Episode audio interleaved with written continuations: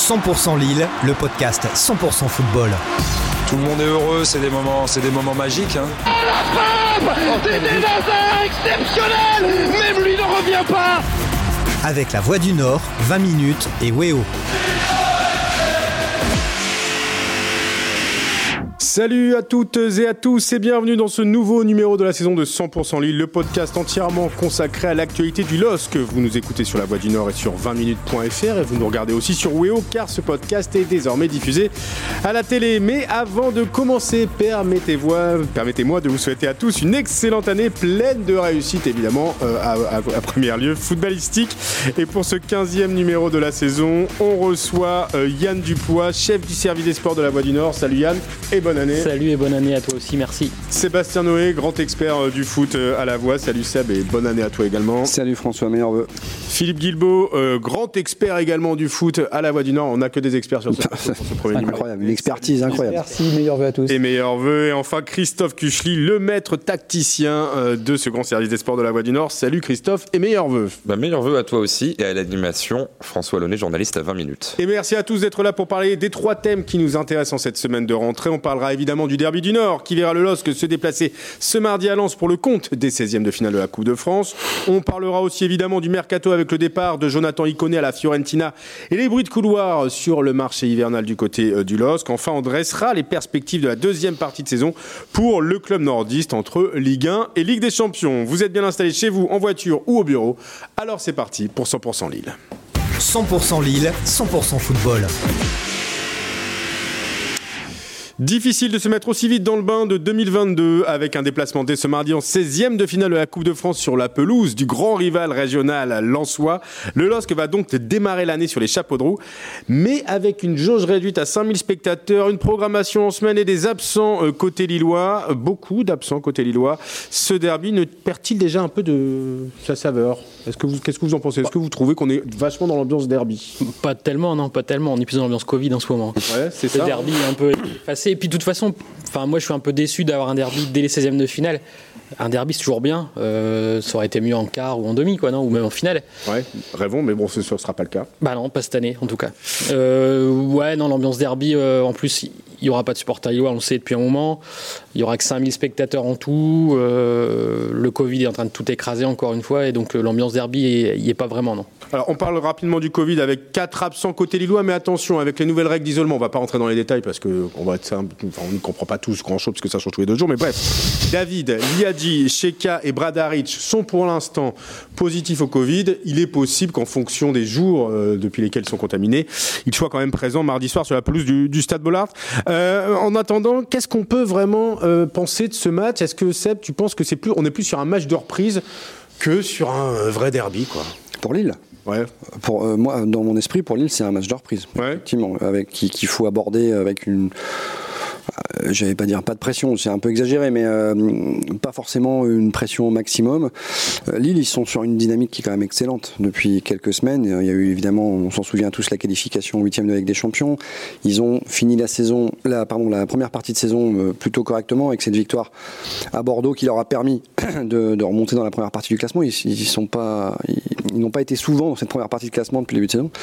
Je pense qu'il faut se projeter sur la suite. Euh, voilà, et puis euh, vu effectivement le contexte et les absents, euh, Lille, Lille va pas aller là-bas en favori. Hein, faut être, faut être lucide. Il, il leur manque quand même a priori beaucoup de force. Et quand on a un objectif en championnat pour remonter la Ligue des Champions en, fé- en février et un déplacement aussi difficile, je ne sais pas si la Coupe de France peut être un objectif prioritaire. Ouais, clairement, on a le sentiment quand même que c'est pas, oui, ce sera peut-être pas leur priorité. Tu, on parlait des absents du Covid, il faut rajouter à ça hein, les absences de Yilmaz, hein, qui, Ouais. euh, qui est suspendu, et aussi euh, de Timothy Weah, qui euh, a priori sera encore euh, in- indisponible. Donc ça fait notamment beaucoup d'absents euh, au niveau offensif. Euh, Philippe, est-ce que euh, finalement la dynamique n'a pas changé depuis le dernier derby euh, bah, Ah bah, si, oui. qui s'est disputé il y a trois mois et demi hein, C'est Lens qui s'était imposé euh, dans, les, con- dans les circonstances qu'on sait, notamment avec des affrontements à la mi-temps entre supporters. Mais la dynamique était lensoise à ce moment-là. Est-ce qu'il n'y a pas un changement complètement de braquet euh, trois mois et demi après?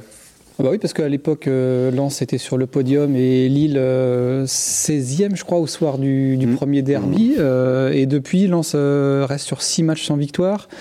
Beaucoup de, beaucoup de buts encaissés. Euh, on sent que le, comment dire, le- l'efficacité dans les deux surfaces euh, eh bien, a changé de, de camp à Lens. Et puis euh, Lille, euh, avec son entame un peu diesel, euh, est revenu vraiment euh, en force. Oui, oui, c'est. Alors. Euh, Ouais, c'est ça, c'est- les circonstances de ce derby qui font qu'on peut pas dire que Lille peut être favori, alors qu'il sur le, ce qu'on a vu sur les derniers matchs, il, il aurait dû l'être, à mon avis. Christophe Ça- Ouais, ça- ouais, pardon, ouais, symboliquement, juste pour finir là-dessus, euh, Lille, est quand, Lille est quand même passé devant Lens euh, juste avant la trêve. La qui- Moi, je pense pas que Lille. Alors, Lille vise peut-être pas le- le- la Coupe de France. Comme tu disais, ça peut pas être un objectif, en tout cas à court terme. En revanche, les messages qu'ils envoient depuis quelques jours sur les réseaux sociaux avec euh, l'ouverture de, de l'entraînement hier aux supporters, C'est ce que j'allais dire. ouais. les petits messages genre euh, maintenant c'est la revanche. Ouais, voilà, il y a quand même, ouais. C'est pas une vraie ambiance derby, mais je pense que la défaite de- en championnat est restée un peu en travers de la gorge des Lillois quand même. Je pense quoi, c'est Christophe? Il y a une vraie, un vrai sentiment de revanche, euh, malgré le contexte, on vient d'en parler, qui est très particulier, qui fait qu'on s'enflamme pas des masses euh, euh, autour, de, autour de ce derby. Mais voilà, il y a un peu revanchard pour dire attendez, c'est nous les patrons de la région depuis, euh, depuis plusieurs années, on va vous montrer que- on va vous montrer que- que- qu'on est de retour. Oui, clairement. Après, il faut, faut quand même réussir à le créer cet engouement parce que c'est, je rejoins tout ce que vous disiez. Et puis là, on est début janvier. Euh, j'ai l'impression que personne n'a vraiment la tête au foot. Même Oui. là, il y a quand même eu des matchs euh, hier dimanche. J'ai l'impression qu'il n'y a pas eu forcément un engouement incroyable Mmh. de la part du grand public sur les résultats. Finalement, pourtant, il y a eu une ou deux surprises, mais bon, Mmh. c'est un petit peu passé à la trappe. Donc, il faut quand même aussi réussir à créer un petit, un petit enjeu autour de ce match-là.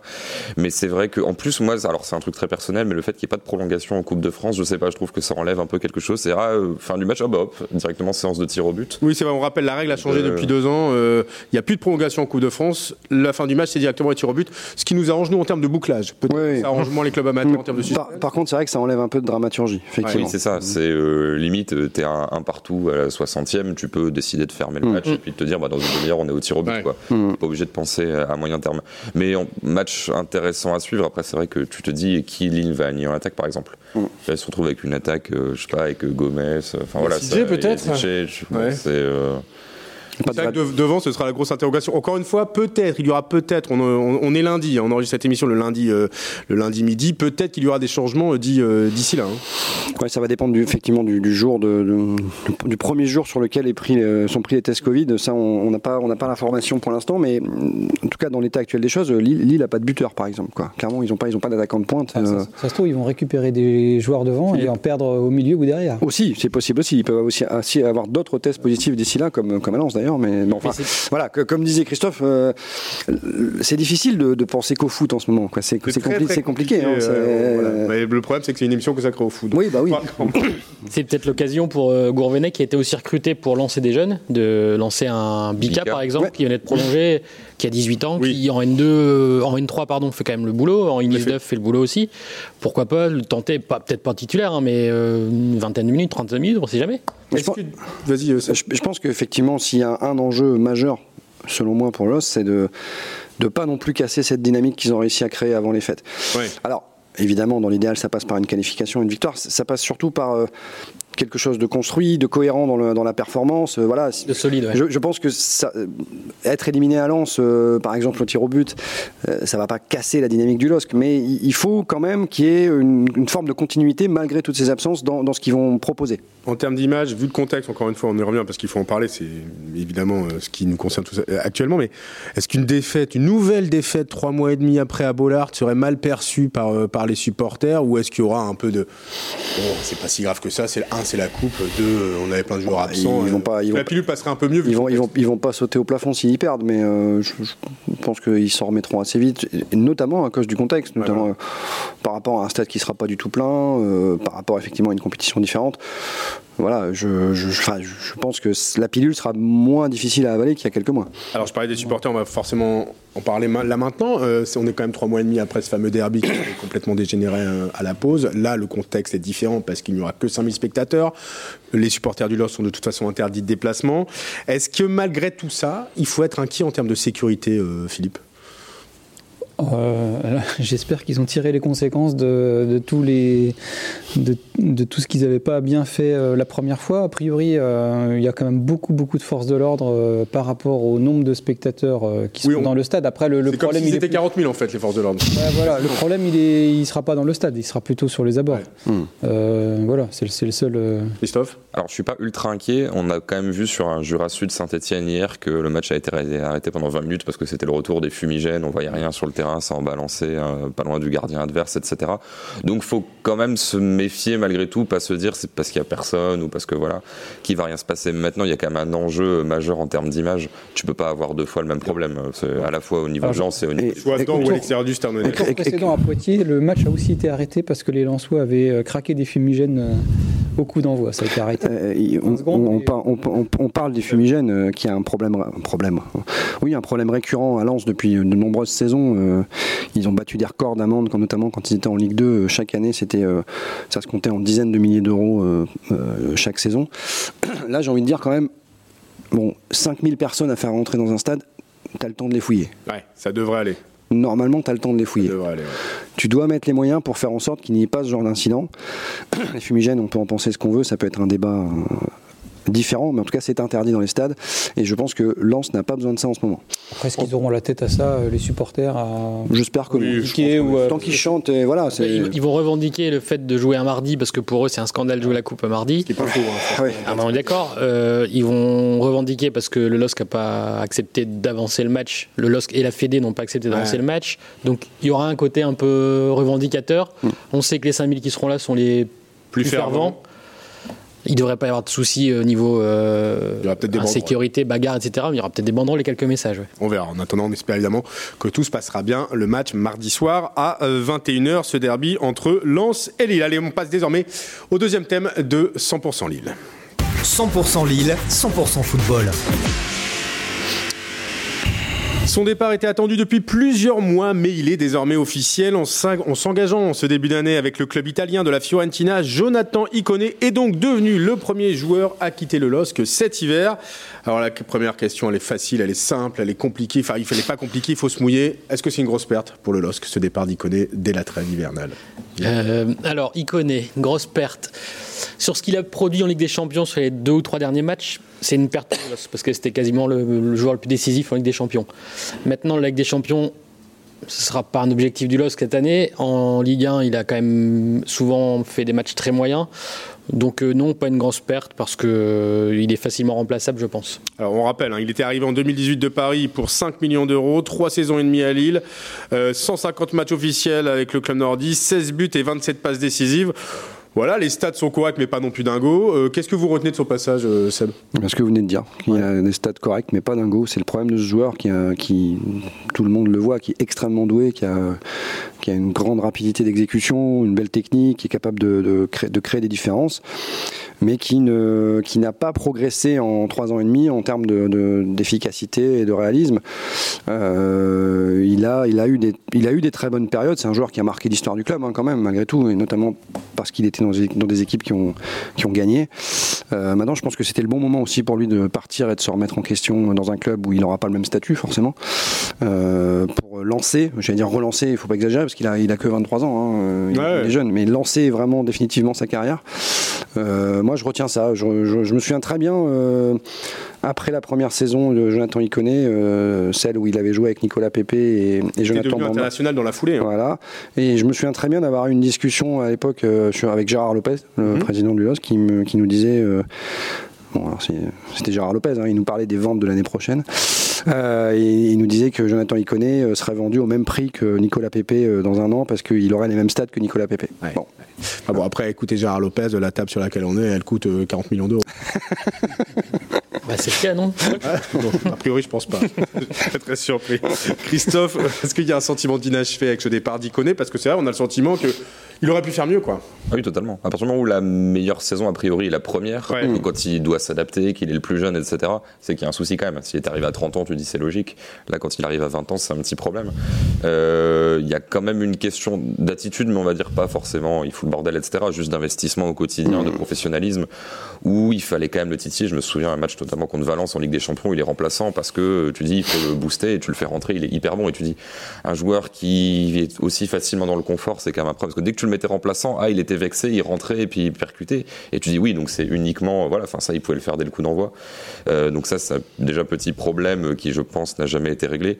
Puis il y a aussi, alors je, je connais quelqu'un qui a notamment bossé un petit peu indirectement avec lui sur le plan technique et euh, le fait qu'il soit pas hyper doué à la finition, il y a quand même pas uniquement un problème mental, il y a une question de geste, de d'attitude du corps, etc. Ça, c'est un truc qui lui a été signalé il y a 2-3 ans, le fait de frapper en première intention, de bien positionner son corps, et ça n'a jamais été résolu. Et mine de rien, on parle d'un joueur offensif. Joueur offensif, à limite, les passes décisives, c'est dépendant de la personne à qui tu fais la passe. Tir, euh, marquer des buts, voilà, là, il y avait un vrai souci, parce que le nombre de positions qu'il avait par rapport au nombre de buts, quand tu compares à Pépé, par exemple, Ah, sur une saison. Beaucoup disaient que c'était peut-être aussi un problème de positionnement, c'est-à-dire que c'est un joueur qui a beaucoup joué sur les côtés à Lille, alors qu'il estime être plutôt un joueur. Je pense aussi. Après, c'est pas parce que tu es sur un côté que quand tu es dans la surface, euh, que tu reviens sur ton bon pied, euh, tu dois pas cadrer, quoi. Philippe, combien a rapporté son, son départ au LOSC Alors le transfert, il est estimé à 15 millions d'euros, euh, sauf qu'il y avait un accord avec le PSG qui n'était pas dingo, enfin qui n'était pas fou à l'époque en le laissant partir une de ses pépites, c'est-à-dire ils avaient négocié de toucher 50% de la plus-value, c'est ça? Bah, en fait, le, je pense que dans l'accord, euh, Lille l'achetait pas très cher, Ouais. pas trop cher, mais par contre, euh, oui, il reversait près de 50% de la, la plus-value à la revente. Donc, euh, Donc c'est pas une immense affaire économique quand on regarde sur le papier, parce que si j'ai bien calculé, euh, 15 moins 5 le prix, enfin 15 le prix où le vendent, 5 le prix où l'ont acheté, ça fait 10 millions de plus-value. ouais. Si 50% pour le PSG, 5 millions pour le PSG, ça veut dire qu'il reste 5% pour Lille. Bah voilà, mais ça correspond à ce qu'on 5 on a dit- pardon. On a dit euh, depuis tout à l'heure, c'est qu'il n'a pas explosé les compteurs euh, en trois ans, quoi. Ouais. Alors pour répondre à la première question, est-ce que est-ce que c'est une grosse perte Euh, bah Après, ça, ça dépend aussi de celui qui sera amené à le remplacer. Bien sûr. Est-ce qu'il sera au niveau? Est-ce qu'on peut, euh, est-ce qu'on peut avoir, est-ce que Lille peut signer un joueur euh, ou combien va mettre Lille pour pouvoir remplacer ce Bah, Est-ce qu'il va être remplacé? Est-ce que- est-ce qu'on est sûr qu'Iconé va être remplacé? Oh oui, quasiment, oui. Plus personne vraiment couloir droit. hein. T'as perdu Arojo et Iconé en 6 mois. C'est ça. Après, encore une fois, je, me répète, mais Gourvenec a aussi été recruté pour lancer des jeunes. Ouais. Un Gomez, euh, il a 20 ans, il peut jouer sur un couloir. Euh, Weah, il a, Progresse, 20 Gomez, hein, sur les Weah, il a derniers matchs, 21 c'est pas ans, il a quand même plutôt beaucoup joué cette saison. Là, il est encore blessé, mais c'est quelqu'un qui il peut c'est s'installer. c'est juste son corps qui est compliqué. ouais. Après, le reste. euh, Liadji, il confirme pas. Oui, la- Liadji confirme pas, mais est-ce que, les dirigeants du LOS disent, disent pas à Gourvenec qu'un Liadji, il a 19 ans, il faut le lancer, il faut y aller maintenant aussi, ouais, c'est sûr qu'il va avoir sa chance. Alors, D'ailleurs, je suis pas convaincu qu'ils prennent un joueur euh, exactement dans le même profil. hein. Bah, on parle, on entend parler, alors, je sais pas si c'est. Ouais. Mais oui, mais par, bah, par, bah, par exemple, c'est pas, le c'est pas le même profil. C'est pas le même profil. Numériquement, on va peut-être le remplacer, mais. plutôt axial, il de contrat, euh, passé par euh, Sochaux, Bursasport, Villarreal et la Chine. Il vient de se libérer de son contrat euh, en Chine. Vous avez un avis là-dessus Si c'est lui, hein, après c'est les Bah, noms. euh, Un mec comme Bakambu, il est plus là pour euh, préparer l'année prochaine, en fait, je pense. Ouais, je Parce que l'année prochaine, euh, on- Lille va perdre sans doute David, Et il sans doute Ilmaz. Il faut remplacer les attaquants. Bakambu, c'est un attaquant, c'est pas un Ouais, c'est un couloir. profil un peu à la Wea, c'est-à-dire Ouais, que c'est ça, tu le mets sur le côté pour prendre la profondeur comme Toko pouvait le faire C'est à ça. Lyon, etc. Mais tu vas pas lui demander de- d'être euh, ouais. arrêté, les balles dans Exactement. les pieds, je provoque, comme pouvait le faire Liadji Mm. quoi. Est-ce qu'il faut s'attendre à d'autres départs cet hiver? C'est quand même un départ majeur, hein, on va pas se mentir. Il connaît, il faisait partie de, de- de- de la rotation bah, des 13-14 joueurs utilisés très fréquemment. Est-ce qu'il faut s'attendre à d'autres départs? On entend parler de Botman, on entend parler aussi de Renato Sanchez. Ou finalement, la qualif en Ligue des Champions fait qu'on va peut-être attendre un peu. quoi. Bah, je, je pense qu'on est à l'abri de rien. Euh, ce sont les offres qui feront, euh, qui feront euh, les départs ou pas.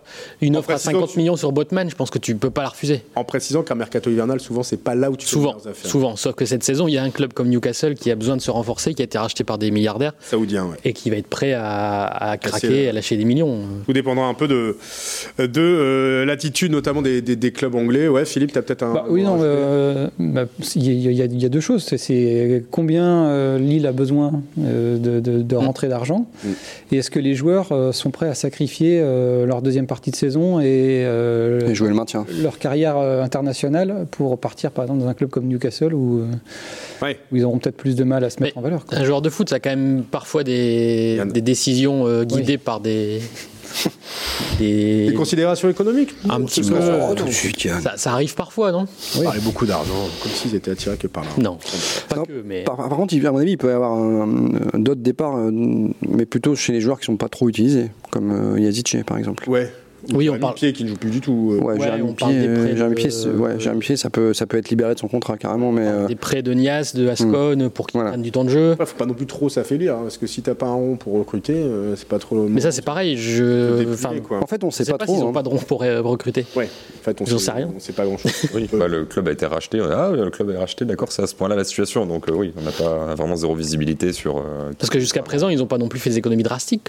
Non. Ça fait un an et demi, un, un an. La masse salariale a été un peu réduite quand même. communique mais, pas des euh, masses. La masse salariale a été un peu réduite. Ouais, ouais, mais c'est Ouais. que là-dessus en fait. Après, il faut savoir quel est le projet euh, pour toute la- Lille jusqu'à la fin Voilà. de saison. C'est- Et, tout- et- en fait et- à mettre et en fait, et en fait, œuvre tout- pour- toute la Le mercato hivernal va d'ailleurs donner des pistes par rapport à ça. ouais. C'est vrai que ça reste un peu nébuleux. On ne sait pas grand-chose. Il n'y a pas grand-chose qui est dit sur le sujet.